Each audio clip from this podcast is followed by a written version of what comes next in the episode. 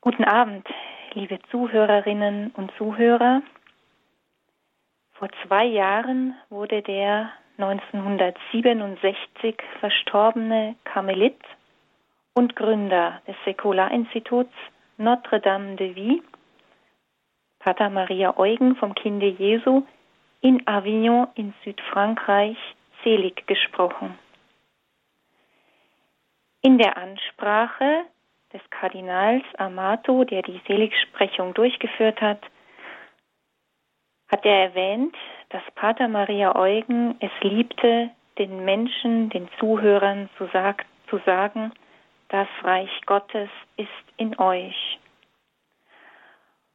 Und heute hören Sie einige ausgesuchte Gedanken von ihm über dieses Thema aus dem Buch In der Kraft des Geistes. Dein Reich komme. Die erste Bitte des Gebets, das Jesus uns gelehrt hat. Wie oft sprechen oder singen wir es in der Messe im Rosenkranz. Und dabei ist uns wohl nicht immer so ganz klar, worin dieses Reich besteht, um das wir eigentlich beten. Ist es nicht so, dass wir mit dem Begriff Reich häufig eine weltliche Macht, ein Herrschaftsgebiet mit all dem Positiven wie Negativen, geschweige denn deformierten Ausgestaltungen, die die Geschichte hervorgebracht hat, verbinden? Und von daher scheint dieses Wort Reich auch nicht so recht in unserer Meinung vielleicht zu Gott zu passen der doch ganz anders ist, als wir ihn uns vorstellen können. Im Neuen Testament taucht das Wort Reich vielmals auf. Jesus selbst nimmt dieses Wort oft in den Mund. Er redet vom Reich Gottes. Und wie wir es gehört haben, er lehrt auch seine Jünger darum zu beten. Wenn man nun das Markus-Evangelium aufschlägt, wird gleich im ersten Kapitel vom Reich Gottes gesprochen. Da heißt es, nach der Gefangennahme des Johannes ging Jesus nach Galiläa und verkündigte die Frohbotschaft Gottes. Die Zeit ist erfüllt und das Reich Gottes ist nahe. Ändert euren Sinn und glaubt an die Frohbotschaft. Mit der Verkündigung vom nahenden Reich Gottes beginnt das öffentliche Wirken Jesu. Und das Reich Gottes ist geradezu der Inhalt seines Wirkens, denn sein Reden und Tun kreisen hauptsächlich darum. Von daher ist es gar nicht so einfach, auf den Punkt zu bringen, worin dieses Reich denn wirklich besteht.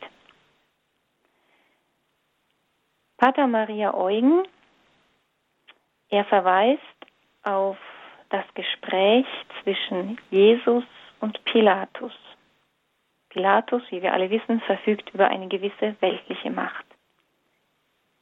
Jesus erklärt Pilatus, mein Königtum ist nicht von dieser Welt.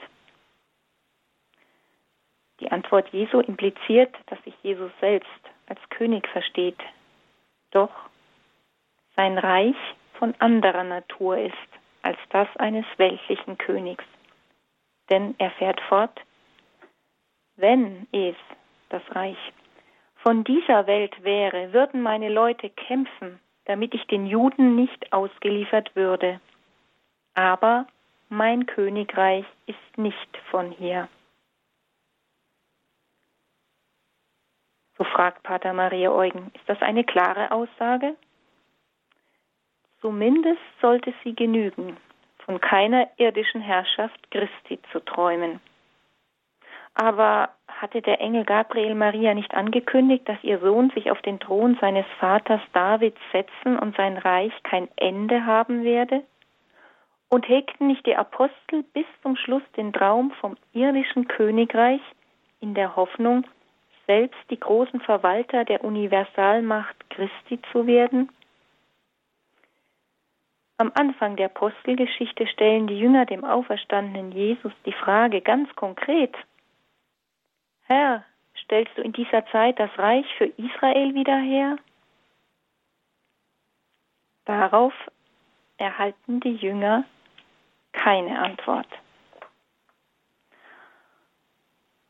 Und uns geht es uns da nicht ähnlich, wenn wir unser Leben, unsere Welt mit all ihren Geschehnissen, aktuellen Entwicklungen betrachten, hegen nicht wir auch als Christen diesen Wunsch nach einer, einem sichtbaren göttlichen Reich in den Strukturen dieser Welt?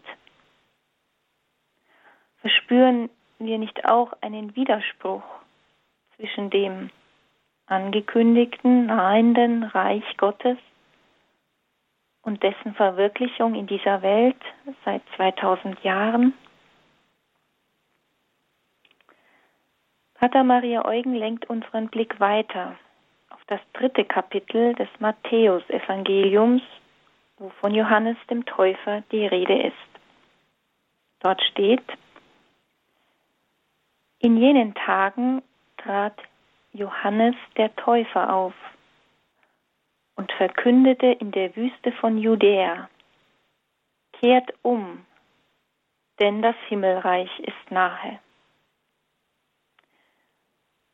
Mit dem Wort Himmelreich ist das Reich Gottes gemeint. Von Johannes erfahren wir zwar nicht, worin das Reich, das Himmelreich besteht, aber er weist uns den Weg. Er gibt uns einen Schlüssel in die Hand, um einen Zugang zu diesem Reich zu haben. Er fordert die Menschen auf. Kehrt um, anders gesagt, Bekehrt euch, ändert euren Sinn, richtet euren Sinn auf das Gute, tut das Gute. Und in diesem Zusammenhang nimmt Johannes der Täufer kein Blatt vor den Mund, wenn er zu den Sadduzäern und Pharisäern spricht. Er geht nicht zimperlich mit ihnen um und fährt sie scharf an. Ihr Schlangenbrut, wer hat euch denn gelehrt, dass ihr dem kommenden Gericht entrinnen könnt? bringt Frucht hervor, die eure Umkehr zeigt. Johannes redet zu den Menschen, von denen er weiß, dass es für sie nicht einfach ist, an diesem Reich teilhaben zu lassen. Da gibt es Hindernisse, Hemmnisse, größere oder kleinere, die im Menschen selbst liegen. Der Mensch ist von anderem besetzt. Und das gilt natürlich nicht für die Zeitgenossen Johannes oder Jesu, das gilt genauso für unsere heutige Menschen. Da liegt es auch an uns, die Frage zu stellen, ganz persönlich, wer oder was herrscht in mir? Was hat denn tatsächlich Macht in mir? ja, da kommen einen vielleicht Menschen, die einem nahe sind, die man mag oder auch solche, die man nicht mag. Menschen, die einen positiven oder negativen Einfluss haben. Aber das sind auch Dinge, die um einen herum sind, nach denen man verlangt, mit denen man sich beschäftigt, Ereignisse, die einen erfreuen oder auch erdrücken. Und es gibt auch Neigungen in uns, gute und schlechte. All das ist menschlich normal. Es gehört zu unserem Menschsein in dieser Welt. Stellt sich nur die Frage, ob all das uns so in Anspruch nimmt, dass es uns ganz beherrscht und somit innerlich unfrei macht. Und es gibt auch Mächte in uns, die vom Bösen kommen. Die Existenz des Bösen scheint ja manchmal in unserer modernen westlichen Welt zumindest eher beiseite geschoben zu werden. Man will es nicht unbedingt wahrhaben. Pater Maria Eugen weiß um diese subtile Macht des Bösen, des Teufels, des Satans, andere Begriffe dafür, und sagt, das Wirken Satans äußert sich nicht nur in diesem oder jenen Fall von Besessenheit. Der Satan wirkt in den Zusammenhängen des Natürlichen. Er ist klug und weiß, auf einzelne Menschen und ganze Massen Einfluss zu nehmen. Das Reich Gottes entwickelt sich unter ganz konkreten Umständen. Jesus hat diese angekündigt. Er sagte, dass das Reich Gottes in seiner Ausbreitung durch den Feind behindert sein wird. Der Feind, der Unkraut sät. Nachdem der Sämann guten gesät, Samen gesät hat und die Leute schlafen, kommt er daher und sät Unkraut unter den Weizen. Das Gottesreich wird also durch die Macht des Bösen, durch Satan bedrängt werden, denn auch er besitzt sein Reich. Das Wort Reich darf bei ihm aber nicht im Vollsinn gebraucht werden bezeichnet eine hier in diesem Zusammenhang die Ausübung einer gewissen Macht. Hören wir nochmal das Gleichnis vom Unkraut unter dem Weizen. Der Sämann hatte guten Samen auf seinen Acker gesät. Da kommt der Feind in der Nacht und sät Unkraut darauf. Als beides hochgewachsen ist, gehen die Knechte zum Gutsherrn und sagen ihm, dass sein Acker voller Unkraut sei, und sie schlagen ihm vor, es auszureißen. Der Gutsherr aber verbietet es ihnen. Unkraut und Weizen müssen gleichzeitig wachsen. Der Weizen muss in der Bedrängnis wachsen. Erst zur Zeit der Ernte werden die Knechte den Auftrag erhalten, das Unkraut vom guten Korn zu trennen. Vorerst muss aber beides wachsen.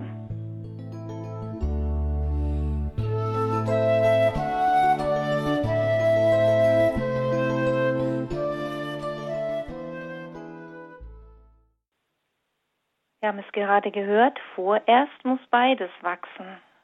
Unkraut, das schlechte Korn und das gute Korn. An einer anderen Stelle im Evangelium heißt es, euch aber muss es zuerst um sein Reich und seine Gerechtigkeit gehen.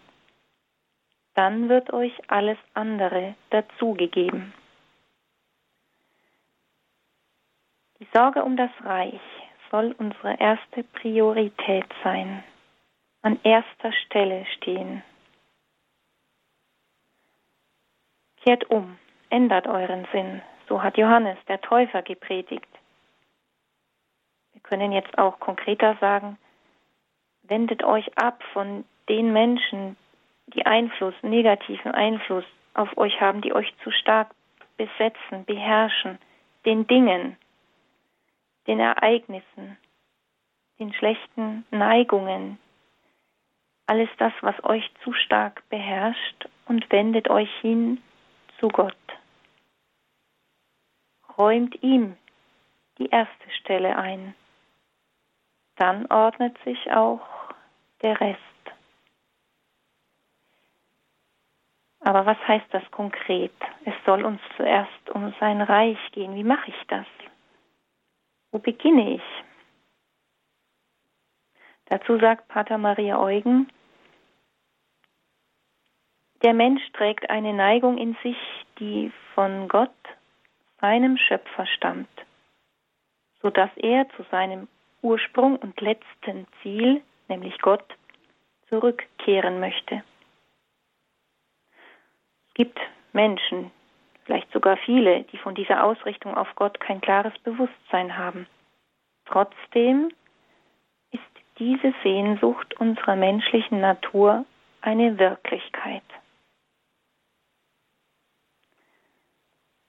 Der eigenen tieferen Sehnsucht nach Gott auf den Grund gehen. Das ist schon mal ein erster Schritt. Wir wissen, Gott selbst können wir nicht so direkt erfahren, denn er ist der ganz andere mit einem großen A geschrieben. Er ist Gott schlechthin. Aber wir können ihn in dieser Welt indirekt erleben, indem wir ihn in allen Dingen als Ursprung wahrnehmen. Wenn wir ihn nicht direkt erfahren können, so können wir aber mit unserer Sehnsucht nach ihm, mit ihm in Berührung kommen. Wir können Gott erahnen, wenn wir uns nach ihm sehnen. Mit der eigenen Sehnsucht in Berührung zu kommen heißt nicht, vor der Realität unseres Lebens davonzulaufen. Im Gegenteil. Wenn wir in uns spüren, dass in uns eine Sehnsucht nach Gott ist, nach etwas, was all das, was in uns herrscht, über, übersteigt, dass all das übersteigen wird, dann können wir den Menschen, den Dingen den richtigen Platz in unserem Leben einräumen. Ein Ehepartner oder eine Ehepartnerin kann nicht die Sehnsucht nach absoluter Liebe erfüllen. Er oder sie kann auch nicht den Sinn des Lebens des anderen schenken. Oder die nahezu uneingeschränkte globale Kommunikation, die das Internet, Facebook und Co bietet, kann nicht unser tiefes Verlangen nach wahrer Beziehung erfüllen. Damit würden wir den anderen mit unseren Erwartungen überfordern. Das allein kann nur Gott. So wird mit der unserer eigenen Sehnsucht nach Gott werden unsere Erwartungen relativiert. Und wenn wir uns damit abfinden, dass sie nicht von Menschen oder Dingen erfüllt werden kann, so hilft uns diese Sehnsucht, den Menschen und die Dinge, mit denen wir leben müssen, sie so zu lassen, wie sie sind, mit Fehlern, mit Schwächen, Unzulänglichkeiten. Es ist befreiend zu wissen, dass wir uns nicht selbst genügen müssen und auch von den anderen Menschen Dinge nicht alles erwarten können. Die Sehnsucht bewahrt uns davor, auf Enttäuschungen mit Resignation zu reagieren. Gott allein vermag unsere Sehnsucht zu stillen.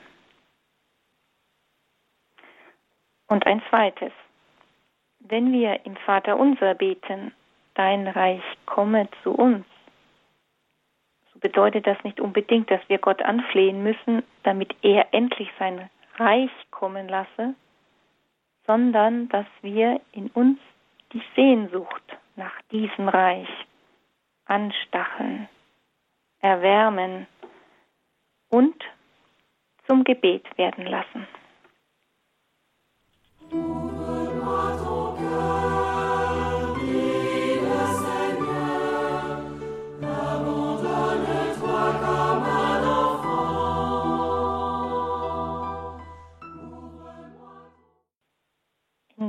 Eben gehörten französischen Lied Ouvre-moi ton cœur heißt öffne mir dein Herz, sagte Herr.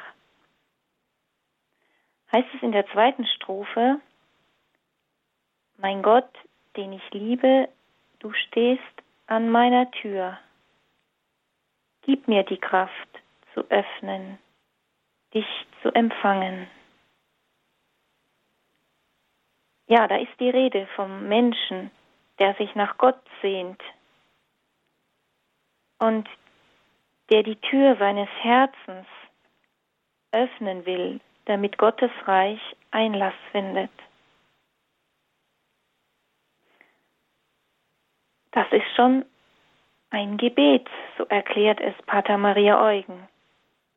Denn beten heißt im Kern das Bemühen mit unserer ganzen Person, ja, das heißt mit allem, was in uns lebt und herrscht, auf Gott zuzugehen. Beten heißt mit Gott Kontakt aufzunehmen, um mit ihm zu sprechen. Es ist, wie die heilige Teresa von Avila sagt, ein liebevoller Austausch mit Gott. Und dieser Kontakt mit Gott hat ein Gesicht und einen Namen, wenn man so sagen kann, nämlich Jesus Christus selbst.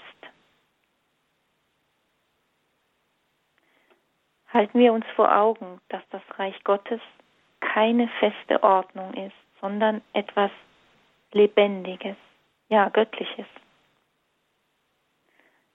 Papst Benedikt schreibt in sein Buch Jesus von Nazareth, das Reich Gottes ist keine Sache, es ist Person. Jesus Christus selbst ist das Reich. Und im Kolosserbrief heißt es, in ihm wohnt leibhaftig die ganze Fülle der Gottheit.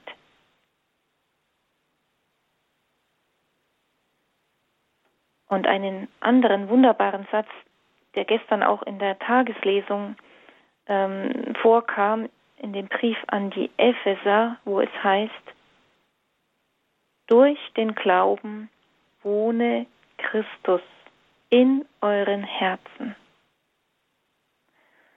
Und hier klingt das wieder auf, was ich am Anfang schon erwähnte, was Pater Maria Eugen gerne seinen Zuhörern zugesprochen hat – ja, das Reich Gottes ist in euch, in euren Herzen.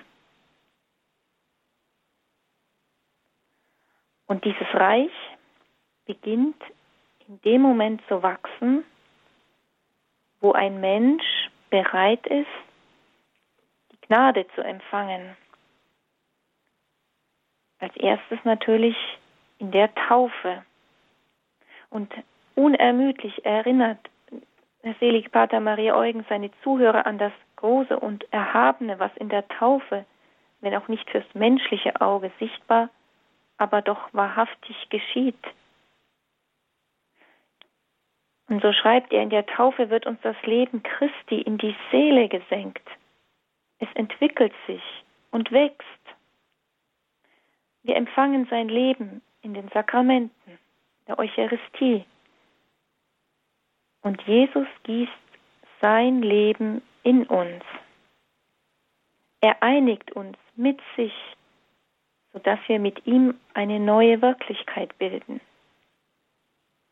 Er eint sich mit, ja, mit uns. Wir sind seine, und er schenkt uns seine Fülle. Er regiert über uns. Er ist wirklich unser König. Denn schreibt Pater Maria Eugen, wir stehen unter seiner milden Herrschaft und seinem liebevollen Wirken. Er ist unser König, unser Herr, unser Meister, ja, unser Alles. Es ist also vor allem ein geistliches Reich, dieses Gottesreich, da es aus Christus und dem Leben der Gnade besteht das er in unsere Seelen gießt. Es ist geistlich, weil der Heilige Geist es beseelt, weil er dessen Seele ist. Und in der Taufe sind uns diese geistlichen Kräfte geschenkt worden, die uns zu etwas befähigen, was wir aus eigener Kraft niemals erreichen können. Pater Maria Eugen erklärt, dass diese Kräfte wir unter dem Namen Gnade kennen. Die große, über alles erhabene Wirklichkeit ist Gott in uns, seine Gnade in uns. Und diese Gnade, die dämmert nicht in einem Winkel unserer Seele dahin. Nein, sie ist lebendig, sie will sich entfalten. Und wir als Menschen, getaufte Menschen, wir tragen diese Gnade in uns und unsere persönlichen Interessen schwinden vor Gott, weil er in uns lebt. Er ist unser Reichtum, unser Leben. Und ein ganz wichtiger Aspekt, den Pater Maria Eugen immer wieder wiederholt hat, diese Gnade ist nicht was rein geistliches, sondern sie ist auch in unsere menschliche Natur eingesenkt. Wir müssen und, und wir sollen unsere Gnade betätigen. In ihr sind Fähigkeiten. In der Theologie spricht man von Tugenden, nämlich der Glaube, die Hoffnung und die Liebe. Und diese Tugenden, die müssen eingesetzt werden, betätigt werden, um sich zu entfalten. Es ist so eine Art geistliches Werkzeug. Wenn wir diese nicht betätigen, dann verkümmert unser geistig inneres Leben. Und das Leben eines Christen kann ja bedroht sein zu ersticken. Das ist das, was ähm, Pater Maria Eugen so sehr am Herzen lag, den Gläubigen zu sagen, den Christen zu sagen, ihr habt alles Wichtige in der Taufe empfangen. Ihr habt den Glauben empfangen, die Hoffnung und die Liebe. In besonderer Weise spricht er immer äh, vom Glauben, weil der Glauben unserem Verstand eingepflanzt ist. Und der Glaube ist das, womit ich Gott berühren kann. Mit diesem Glauben kann ich Gott berühren, mit ihm Kontakt aufnehmen. Das kann ich nicht allein mit meinem Verstand. Nein, ich muss einen Glaubensakt setzen. Ja, Herr, ich glaube, dass du Gott bist. Und das ist letztlich im Grunde schon das Gebet, Kontakt mit Gott. Und dieser Wahrheit begegnen wir im Evangelium eigentlich auf Schritt und Tritt. Bei den Beziehungen, die Jesus mit der Menschenmenge oder mit den Einzelnen hat, können wir das beobachten, diese Wirkung dieses Glaubens. Denn fast jedes Mal, wenn ihn jemand um ein Wunder bittet, fragt Jesus, glaubt ihr, glaubst du? Oder anders ausgedrückt, seid ihr oder bist du wirklich in Verbindung mit mir? Habt ihr oder hast du Kontakt mit mir aufgenommen? Mit der Gottheit, die in mir wohnt, mit meiner göttlichen Kraft? Und ja, wenn das passiert, wenn dieses Band des Glaubens geknüpft ist, dann geschieht das Wunder. Und wenn ich diesen Glauben nicht in Bewegung setze, dann kann auch Jesus, Gott, seine übernatürliche Wirkung nicht entfalten. Und die Beziehung zu Gott bleibt nicht lebendig oder ist nicht lebendig. Mit jedem Glaubensakt dringe ich in Gott ein, berühre ihn. Und lassen wir uns wirklich von dieser Wahrheit jedes Mal, wenn wir beten, tragen. Ja, mein Gott, glaube an deine lebendige Gegenwart. Dich kann ich im Glauben berühren. Ich glaube, dass von dir die, das göttliche Leben in mich übergeht. Ich glaube, dass dein Wirken mich verwandeln kann. Herr, du bist mein Glaube, meine Hoffnung und meine Liebe. Ja,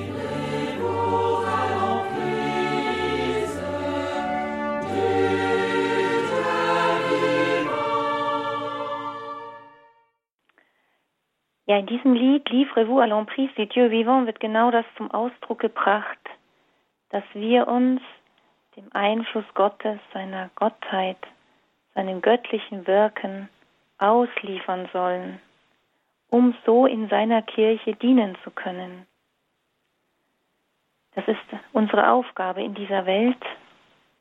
Und ähm, gewinnt man nicht manchmal den Eindruck, dass es uns Christen hier im Westen zumindest immer schwerer fällt, unseren christlichen Reichtum zu erkennen und daraus zu schöpfen? Sucht man nicht manchmal geistliche Erneuerung, wenn man sie überhaupt sucht, in anderen Religionen, während die eigene alles hat, um den Menschen ganz zu erfüllen? Geschieht das aus Unwissenheit über den christlichen Glauben? Das fragt sich auch Pater Maria Eugen. Denn er zählt sicherlich zu einem der Seligen des 20. Jahrhunderts, den es dazu drängte, den Menschen den Reichtum der eigenen Taufgnade zu erklären, ihn zu offenbaren und auf dieser Grundlage ein christliches Leben zu gestalten, um den aufkommenden Ideologien die, Stern, die Stirn zu bieten.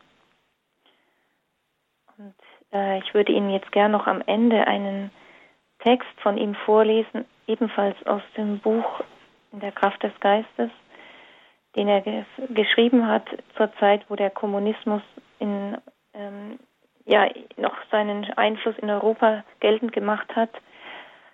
Und jetzt unabhängig vom Kommunismus spricht dieser Text, hat dieser Text eine ganz große Aktualität. Da heißt es,